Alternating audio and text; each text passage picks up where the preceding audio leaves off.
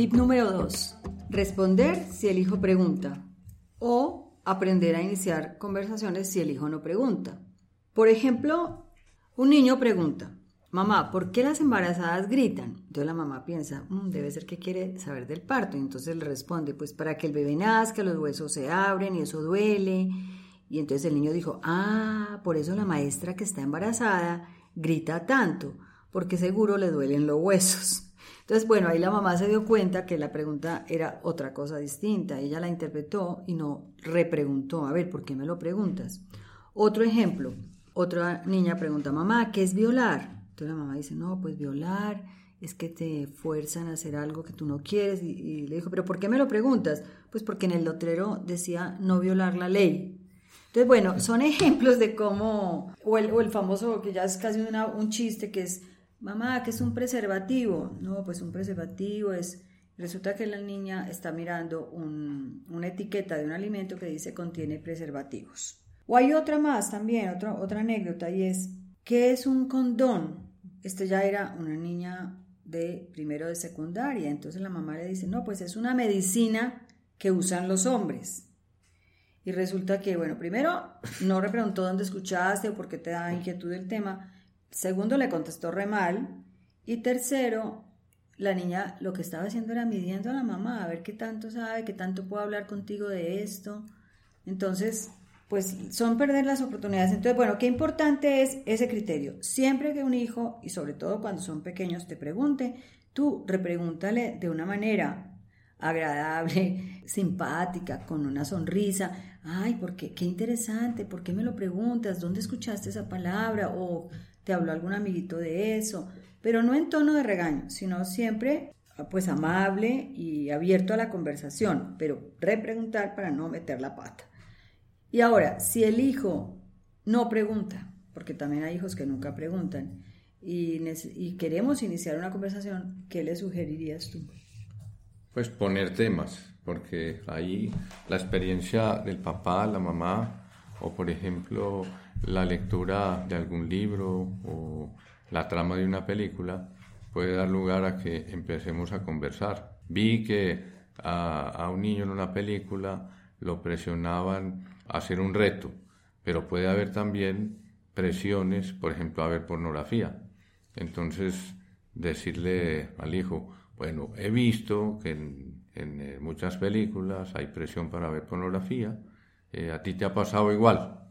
Entonces ahí se puede iniciar una conversación sobre ese tema o sobre las presiones. Por ejemplo, si el niño, queremos hablarle al niño de, la, de cómo vienen los bebés, uno le puede decir, mira, cuando yo tenía tu edad me preguntaba, eh, porque me pasó que, pues, vi a mi tía que estaba con la barriga muy grande y le pregunté, quería saber, me preguntaba por qué estaba gorda, entonces, pues le pregunté a mis papás, o, por ejemplo, si lo que queremos es que un hijo que ya está entrando en la adolescencia y vemos que le faltan habilidades sociales, le queremos poner el tema de cómo mejorar esas habilidades, le podemos decir, sabes que a mí me pasaba que cuando yo tenía tu edad me costaba mucho iniciar una conversación con si conocía a una niña, si es el papá o si conocía a un niño, y yo más bien pues tendía a retraer, a retraerme, a hacerme en un rincón, pero fíjate, después alguien me enseñó que, podía empezar una conversación. Entonces así le ponemos el tema, digamos, para que el niño sepa que yo he vivido una situación parecida, que a mí también me, costó en algún momento. Sí, mezclamos una vivencia, una experiencia de la vida para provocar ahí una conversación. Exacto. Entonces, es mezclar una vivencia que tiene algo de emoción con la, el tema que le queremos poner. Entonces, de esa manera, es, es más bien como tratar de mostrarle al hijo que yo he vivido situaciones parecidas, que a mí me pasó también eso, que igual decirle, sabes que yo era malísimo para preguntar a mis papás, yo la verdad es que nunca fui capaz porque no, no, me daba pena. Entonces le, le puedo decir, a ti te da pena preguntarme a mí, y entonces uno incluso le, o hay temas que te gustaría hablar conmigo pero que no te atreves a mencionarlos, o, o que te da como preocupación de que sea un tema malo. Así lo animamos a que pero esto no es mágico, no es que sea mágico, y esto es una cosa de todos los días, poco a poco. Y como en algún podcast que, que mencionábamos la importancia de las conversaciones en la mesa, por ejemplo, familiares, pues bueno, ahí es una gran oportunidad de uno contar historias Y al contar una historia puede ser que el hijo le surja una pregunta o que a través de una historia nosotros fomentemos o despertemos la inquietud y él pueda hacer una pregunta. En una palabra, eh, como huir de dar una clase mientras está comiendo cenando y más bien recurrir a experiencias, sentimientos, emociones que se tuvieron cuando uno tenía esa edad y empezar una conversación de esa manera. Entonces, por ejemplo, me daba pena o me daba vergüenza, no me atrevía. me alegré mucho cuando alguien me habló de algo que yo nunca quería preguntar y así. de esa manera el, el, hijo no, va, no se va a sentir en clase o, o, con un profesor o con un papá así que pone la voz, te quiero hablar porque esto es muy importante para tu vida. Entonces es como cambiar el tono, la forma, para provocar en el hijo la atención hacia algo. Ahora, yo diría que también es importante tener en cuenta que no es solamente cuando hablamos, eso, eso es algo que hay que insistir bastante, sino que uno educa al hijo con su vida. Entonces, por ejemplo, un papá le está dando clases de educación sexual a sus hijos en la forma que mira a una mujer, en la forma que trata a su esposa, o la mamá también le está dando clases a un hijo, a una hija, en la forma en que trata a su esposo. En ese trato diario, pues ya está uno dando clases, aunque no esté hablando una sola palabra, o sea, lenguaje gestual.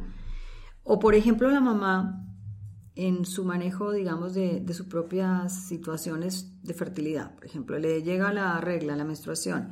Entonces dice, uy, no, nadie me hable, es que estoy en mis días, estoy, no, no quiero que nadie me hable. O decirle a la hija, ya verás cuando a ti te llegue, imagínate, no sabes cómo es esto de horrible, esto cómo te vas a sentir de mal. O decirle a un hijo, por ejemplo, ay, ya verás el día que tengas esposa y es mejor que te acostumbres de una vez.